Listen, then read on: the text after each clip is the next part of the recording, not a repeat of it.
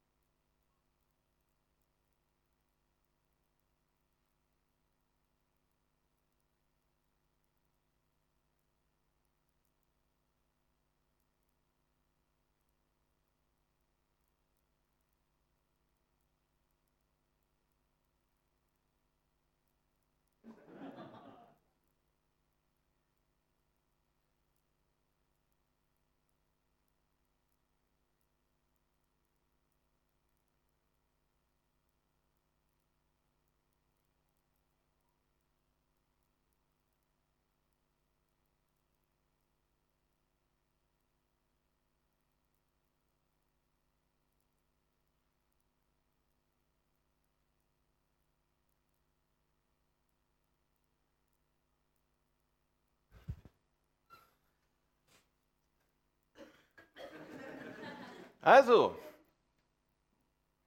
ihr wisst noch alle, was es, um was es da geht? Nein? Pantomime? Nein? Oh, es war das evangelistische Mittel in den 80ern, was alle Gemeinden aus dem Hut gezogen haben. Ich habe es auch gemacht, dann in den 90ern. Äh, ich war da gar nicht so schlecht drin. Nee.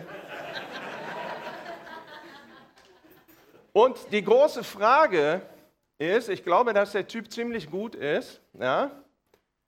Die Frage ist, was macht einen guten Pantomimespieler aus? Was macht einen guten Mimen aus?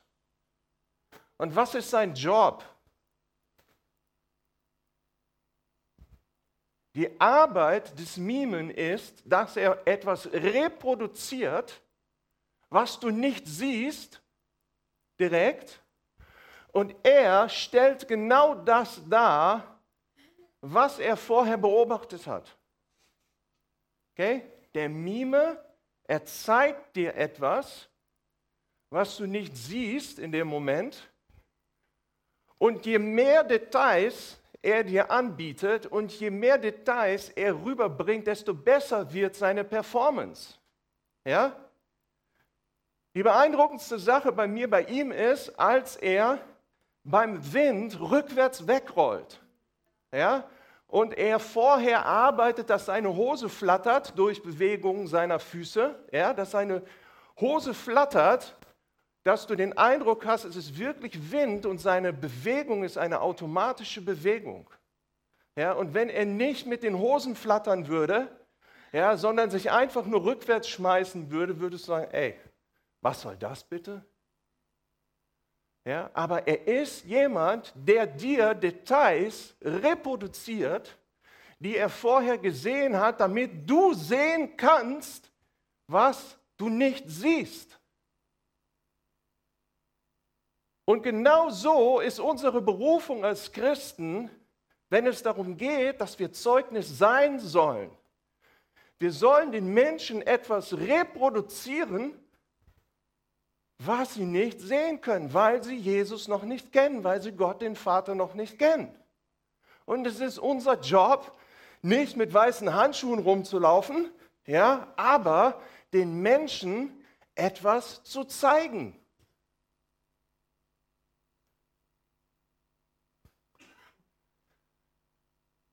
Der Mime, er bringt in diesem Kontext keine eigene Botschaft.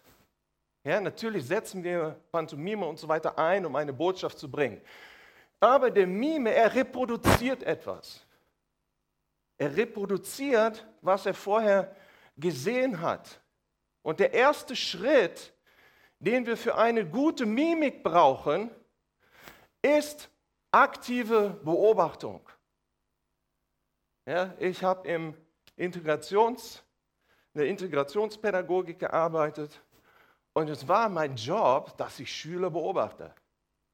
Ja, ich saß neben dem und, oder etwas entfernt und ich habe den beobachtet.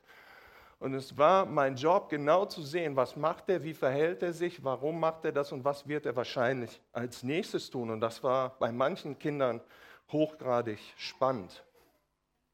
Wirklich, es war wirklich interessant. Nicht ironisch, es war wirklich interessant. Beobachtung.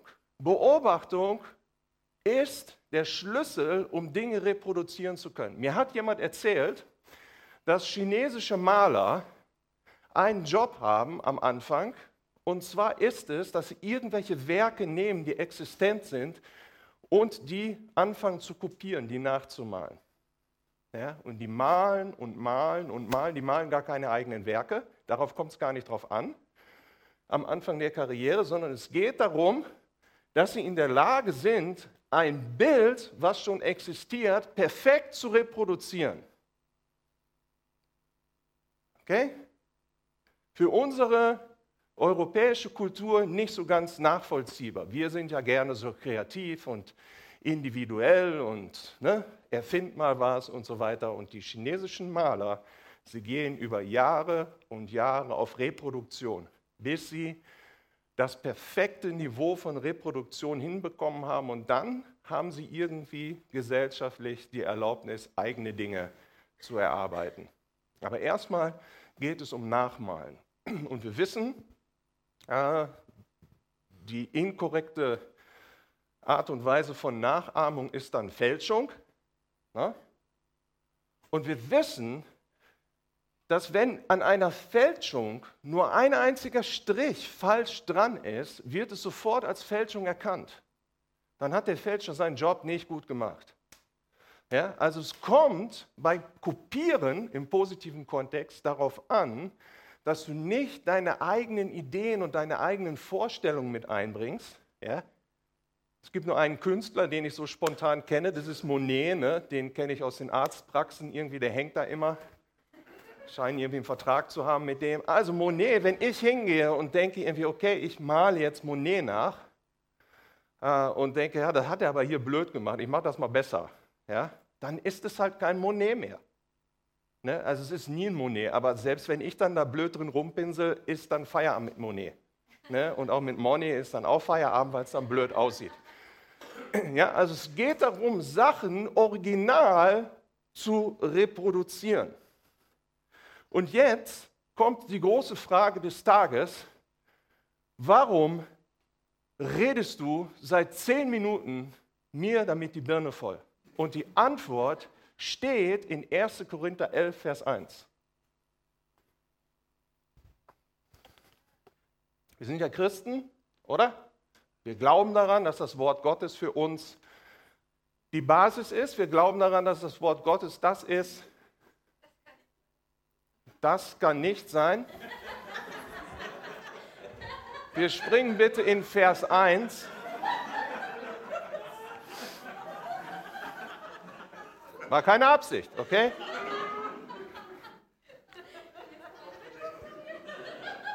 Also 1. Korinther 11, Vers 1 bitte.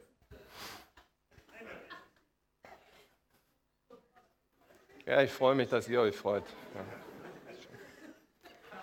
Also 1. Korinther 11, Vers 1.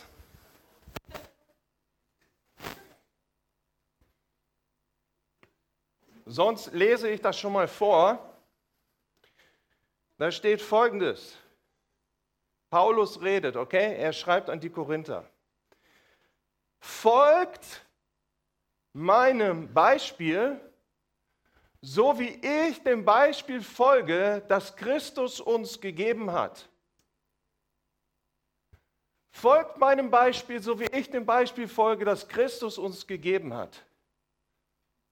So, und dieses Wortspiel kommt im Deutschen ein bisschen schwach rüber. Ja? Folgt meinem Beispiel. Da ist unheimlich viel Freiheit drin. Ne? Sondern das griechische Wort, was dort steht, ich kann es dir nicht mehr sagen, aber es beginnt mit Mime. Ja, also es hat etwas mit Nachahmen zu tun, Mime. Ja? Und Paulus sagt, imitiert mich, seid meine Nachahmer im Sinne von Mime, ja, ahmt mich nach, so wie ich Christus nachahme. Okay? Sagt nicht, ey, wir haben da ein cooles Beispiel und so weiter und yay und Jesus ist der Beste und sei doch auch mal ein bisschen so wie er, sondern er sagt, du sollst mich nachahmen. Er baut natürlich einen mega Standard auf ja, über seine eigene Person. Und er sagt, ahme mich nach, wie ich Christus nachahme. Kopiere mich, wie ich Christus kopiere. Das ist das Wort da drin. Und wir haben gerade gesagt, dass der Kopierer keine Freiheit hat. Ja? Sondern der Kopierer, er muss es so kopieren, wie das Original ist. Sonst ist es keine Kopie. Ich habe von einer afrikanischen Kultur gehört, in der musst du erst Dinge vorleben, bevor du überhaupt das Recht hast, über Dinge zu sprechen. Ja, das hat mal jemand bei uns in Brasilien als Beispiel gebracht, der gerade zwei Maasai mit in Brasilien hatte. Du musst erst Dinge vorleben und das gibt dir das Recht, darüber zu reden. Und dann wird in der Gemeinde applaudiert und wird gesagt, ja, genau das, total gut. Und ich saß da und dachte, ja, warum soll das denn in Europa anders sein? Warum soll das bei uns Europäern anders sein? Warum nehme ich mir die Freiheit, Menschen zu belehren mit Dingen, die ich nicht lebe? Ja? Dabei geht es natürlich nicht um Perfektion. Okay, ich darf auch über Sachen predigen von hier vorne, die ich vielleicht nicht erlebe. Warum? Weil das Wort Gottes die Autorität ist und nicht in erster Linie mein Leben. Aber es geht darum, dass mein Lebenszeugnis mit meinem Redezeugnis übereinstimmt und mein Zeugnis eine Kopie ist von dem, an dem wir glauben, dass er uns mit dem Vater versöhnt hat, Jesus Christus. Und wenn ich eine Kopie sein soll, wie Paulus sagt, dann habe ich nicht die Freiheit zu sagen, okay Jesus, das mit der Erlösung finde ich echt total super. Aber so andere Sachen oh, mag ich persönlich gar nicht. Ja? Wie jemand sagte, Jesus Christus findet er echt gut, aber die Bibel, damit kann er nichts anfangen. Und ich denke, hey, Jesus ist doch das Wort. Wie kannst du das eine von dem anderen trennen, Bruder? Wie soll das funktionieren? Es geht nicht. Und es geht darum, dass wir eine komplette, perfekte Kopie des Herrn werden sollen. 3. Johannes 11, bitte.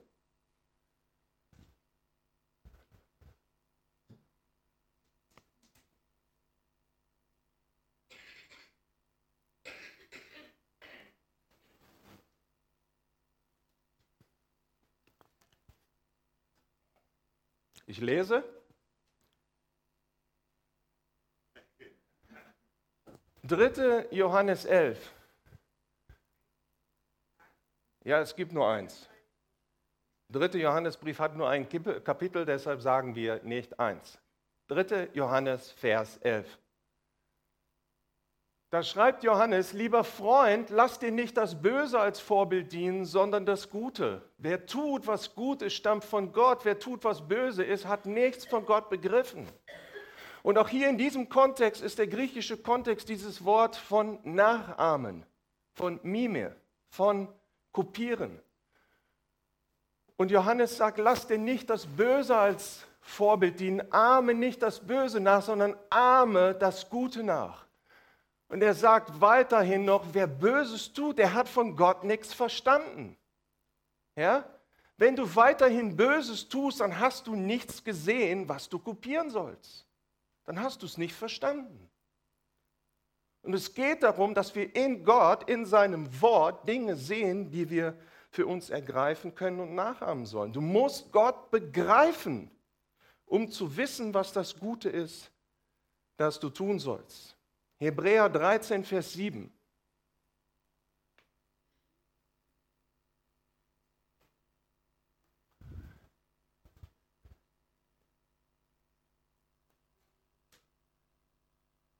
Da steht folgendes. Gedenkt eurer Lehrer, die euch das Wort Gottes gesagt haben, ihr Ende schaut an und folgt dem Beispiel ihres Glaubens. Also erinnert euch an geistliche Lehrer. Wir kennen bestimmte Leute aus der Geschichte und so weiter. Die Bibel sagt, schau nicht auf ihren momentanen Lebensstand, sondern sie sagt, schau auf ihr Ende. Ja? Guck, wie ihr Leben zu Ende gegangen ist und dann rolle rückwärts und analysiere und kopiere ihr Beispiel.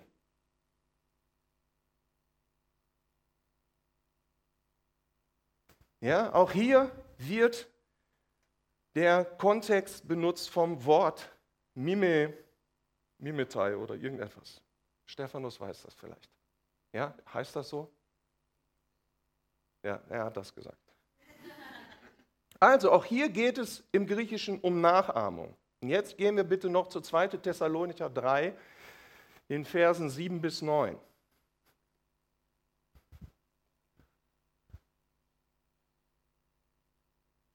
Ihr wisst doch, wie ihr euch verhalten müsst, um unserem Beispiel zu folgen. Wir haben, als wir bei euch waren, kein ungeordnetes Leben geführt. Nächste bitte.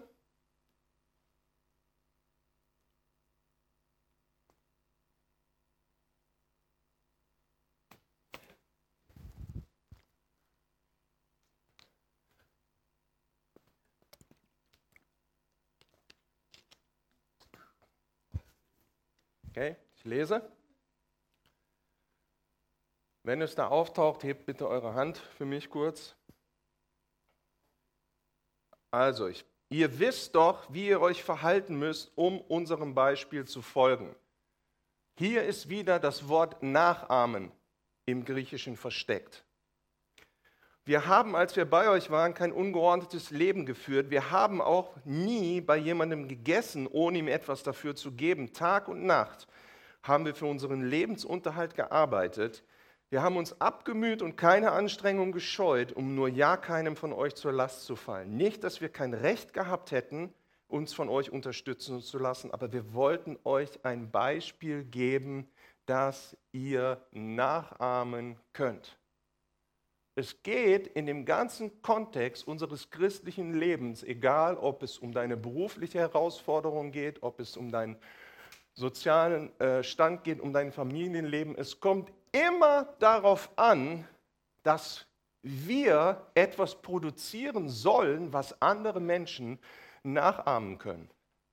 Oder dass wir auf andere Menschen schauen und sagen, okay, das ahme ich nach, weil ich Christus Jesus in ihm sehe. Das Wort bedeutet übrigens Nachahmer und nicht Nachfolger. Ja? Wir haben den Begriff von Jüngerschaft und die Bibel sagt, der Jünger, er soll so werden wie sein Herr. Ja? Und sonst nichts. Er soll so werden wie sein Herr und dann hat er seinen Job getan. Nachahmer müssen genau das tun, was ihr Vorbild macht. Wenn du davon abweichst, wird das Original unklarer. So, und jetzt die Psychologie, sie unterscheidet äh, zwei große Phasen in diesem Nachahmen. Okay? Das erste ist eine sogenannte Aneignungsphase oder Akquisition, wie man auch sagen kann. Und in dieser Zeit geht es um Aufmerksamkeit und Informationsspeicherung. Ja, wir sehen das bei Kleinkindern. Kleinkinder, sie gucken, sie beobachten und speichern. Da wird nicht viel nachgedacht. Sie machen einfach nach. Und genau so, wenn du Jesus kennenlernst, wirst du an einen Punkt kommen, wo du einfach mal sagst, okay, jetzt fange ich an aufzunehmen und zu gucken. Und jetzt eigne ich mir Dinge an, damit ich sie in meinem Verhalten umsetzen kann. Und dann, nach der Aneignungsphase, kommt die Umsetzungsphase. Und dort hat die Person schon Umsetzungsmöglichkeiten und auch Motivation oder Mangel an Motivation, um Dinge umzusetzen. Ja? Du kannst mittlerweile Dinge reflektieren als reiferes Kind. Roger hat darüber gepredigt vor zwei Wochen. Ja? Es geht darum, dass wir reife Kinder Gottes werden sollen, damit wir Dinge reflektieren können und bewusst in unserem Leben umsetzen können. Als kleine Kinder reflektieren wir Handlungen nicht, sondern wir schauen uns von unserer Umwelt, am besten im Wort Gottes, ne, in der Umwelt oder in der Gemeinde mit deinen christlichen Geschwistern, Dinge ab. Ja, wir schauen auf unsere Bezugspersonen und schauen uns Dinge ab, wie zum Beispiel Sprache, Verhaltensregeln oder auch moralische Werte. Speziell bei unseren Eltern schauen wir sie uns ab. Ja? Und du hast als Eltern nicht die Möglichkeit, ob deine Kinder das bei dir abschauen oder nicht. Ja? Sie schauen das bei dir ab. Okay? Wenn ich bestimmte Sachen zu Hause mache, brauche ich mich nicht zu wundern, wenn mein Sohn die auch macht. Ja, ich sage euch jetzt kein Beispiel. Ja? Schutz der Familie. Ja? Aber ich, ich als Elternteil, ich kann mir nicht aussuchen, ob mein Kind mich reproduziert oder nicht. Wenn das Kind alt genug ist und in eine Reife reinkommt, kann das Kind anfangen, darüber zu reflektieren, ob das schlau ist, was der Vater ihm vorgelebt hat oder nicht. Und wir sollen anfangen zu reflektieren und zu gucken, was möchte ich leben. Häufig verstehen Kinder das nachgeahmte Verhalten nicht. Erklärungen in diesem Moment können hier unterstützend hilfreich sein. Deshalb predigen wir das Wort Gottes sonntags, ja, damit wir Dinge hoffentlich etwas klarer verstehen. Ja, übrigens glaubt der Mann, der hier vorne steht, oder die Frau, dass das, was er sagt, total klar ist. Ja? Und Kommunikationsseminare würden dir sagen, nee, so bei 60 Prozent liegt das, was die Leute verstehen von dem, was du sagst. Aber ich denke, ihr versteht alles, was ich sage. Ich habe großen Glauben an euch. Also, Kinder wissen das nicht.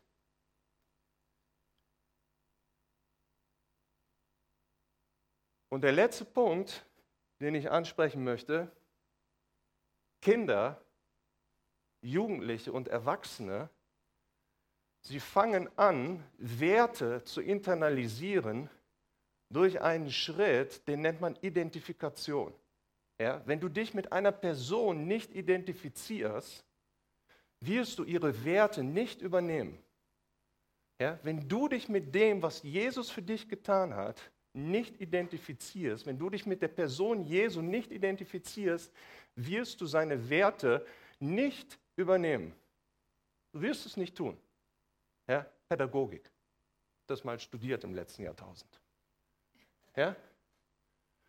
Und die Grundlage, die wir ja auch gerne vorne am Eingang lesen können, wenn wir in die Gemeinde kommen, sagt, wir lieben, weil er uns zuerst geliebt hat. Okay? Meine Identifizierung mit Jesus ist, dass er mich zuerst geliebt hat. Mann, der ist in diese Welt gekommen, als es mich noch gar nicht gab. Der ist schon für mich gestorben, als es mich überhaupt nicht interessiert hat. Ja? Seine Motivation, hier hinzukommen, war, uns mit dem Vater zu versöhnen. Und deshalb fällt es mir doch einfach, mich mit Jesus zu identifizieren, weil ich sage, danke Herr. Danke Jesus, dass du den Tod auf dich genommen hast, der eigentlich für mich gewesen wäre. Ja? Matthäus hat irgendwann über das Kreuz gepredigt. Er hat gesagt, das Kreuz, es war nicht für Jesus, es hatte nicht die richtige Größe. Deshalb wurden ihm die Arme ausgekugelt, weil das Kreuz zu lang war. Das Kreuz, es war für dich. Das Kreuz, es war für mich. Und Jesus hat das Kreuz auf sich genommen. Und deshalb identifiziere ich mich mit ihm mit Leichtigkeit und sage, danke Jesus, danke. Ich möchte deine Werte in meinem Leben übernehmen. Ich möchte so sein wie du. Ich möchte eine perfekte Kopie sein. Ich möchte keine Fälschung sein eines Christen, sondern ich möchte genauso sein wie das Original, genau wie Jesus, damit Menschen auf mich schauen können, um zu sagen, ja, ich möchte das nachahmen, was der lebt, weil ich weiß, der ahmt Jesus nach. Und da haben wir eine Bemerkung von Horcher zugehört in seiner letzten Predigt, auch wo er gesagt hat, das Problem kann sein, dass wir das Evangelium nicht verstehen. Dass wir nicht verstehen die ganze Breite des Evangeliums. Wir verstehen nicht, was dort drin ist. Und wenn du es nicht weißt und nicht verstehst, kannst du es nicht nachahmen. Es geht nicht.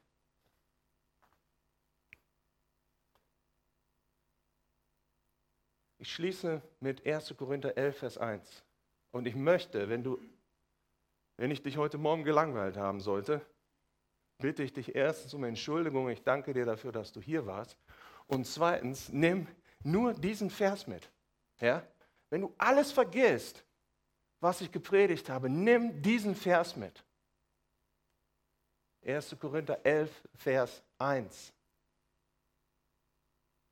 Folgt meinem Beispiel, wie ich dem Beispiel folge, das Christus uns gegeben hat. Beobachtet Jesus. Beobachtet ihn in seinem Wort.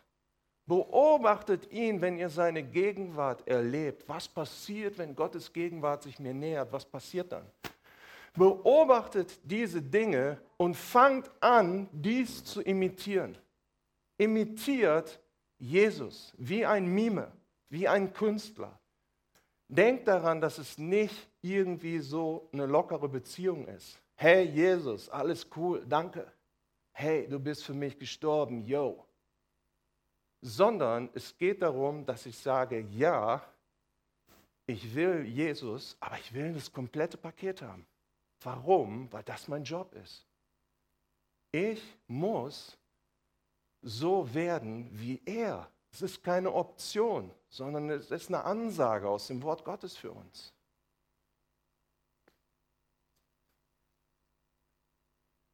Vater, ich danke dir heute Morgen, dass du hier bist, dass du hier bist, guter Heiliger Geist, um Jesus groß zu machen, um den Vater groß zu machen. Und wir bitten dich darum, Heiliger Geist, dass du uns diese Motivation schenkst, dass wir wirklich Interesse daran haben, Dinge nachzuahmen und so sein zu wollen wie Jesus. Dass wir uns nicht zufrieden geben mit 50 Prozent, sondern es ist unser Wunsch, dass du, Jesus, immer mehr und mehr in uns real wirst, damit die Menschen um uns herum dich sehen können. Jesus, was wir uns als meistes wünschen, ist, dass Menschen dich kennenlernen, Jesus. Dass wir sehen, wie Menschen dich in uns sehen, Herr. Vater, wir bitten dich darum, dass wir Christen sind, die nicht nur reden, sondern dass wir wirklich leben, wie du es uns aufgetragen hast und leben, wie du es uns vorgelebt hast. Und wir bitten dich darum, dass du das in uns einbrennst, in unsere Gedanken, Heiliger Geist, dass wir so dazu berufen sind, so zu sein wie Jesus. Herr, wir möchten eine perfekte Kopie sein von dem, wie du bist, Jesus. Wir möchten so leben wie du, wir möchten so denken wie du, wir möchten, dass du unsere Gefühle dominierst. Und wir danken dir dafür, dass wir dafür keine Angst zu haben brauchen. Denn du bist niemand, der seine Macht missbraucht, du bist niemand, der übergriffig ist, Jesus. Du bist unser liebevoller Erlöser und dafür danken wir dir heute Morgen. Wir bitten dich darum, Herr, dass du uns mehr und mehr begegnest, dass wir mehr und mehr Erkenntnis bekommen von dem, wie Jesus ist, dass wir wachsen, Herr. Dass wir nicht nur wie kleine Kinder einfach Dinge übernehmen, sondern dass wir anfangen, Dinge reflektieren zu können und abzuwägen, was gut ist für uns und was nicht. Wir bitten dich, Herr, dass du uns in geistliche Reife hineinführst, damit wir mit deinem Erbe, das du für uns vorbereitet hast, als mündige Kinder umgehen können. Ich danke dir für diesen Vormittag, Herr, im Namen Jesu. Amen. Ach so, was ich noch versprochen habe. Äh, Gabi und Gabi werden verreisen und sie haben darum gebeten, dass wir für sie beten als Gemeinde. Okay? Gabi und Gabi sind hier vorne. Nee, ihr dürft gerne sitzen bleiben, wenn ihr möchtet. Alles gut. Ich wollte nur, dass alle wissen, wer Gabi und Gabi sind. Okay? Gab ja auch medizinische Herausforderungen und so weiter in den letzten Wochen und Monaten. Und wir wünschen uns, dass unsere Schwestern einen tollen Urlaub erleben dürfen. Okay? Vater, wir danken dir, dass wir Familie Gottes sind, Herr. Und wir segnen heute Morgen Gabi und Gabi, Herr, dass sie einen tollen Urlaub verbringen werden, Herr, dass dies eine Erholung für sie ist, Herr, dass du sie bewahrst in einem fremden Land, Herr, dass du äh, sie schützt, Vater, vor äh, jedem Stoßen ihres Fußes gegen irgendeinen Stein. Vater, dein Wort sagt, du bist unser Licht auf unserem Weg, Herr, und eine Lampe für unsere Füße, Vater, und wir segnen sie damit, dass sie einfach Klarheit haben, was sie tun sollen, was sie nicht tun sollen, Vater, und dass sie diese Zeit genießen können, Vater. Wir danken dir echt für diese Möglichkeit, die Sie beide haben, zu verreisen und segnen Sie als Gemeinde Jesu mit einer tollen Zeit, Herr, dass Sie wegfliegen und auch wiederkommen, Herr, und erzählen können, wie groß du bist, Vater. Wir danken dir dafür. Amen.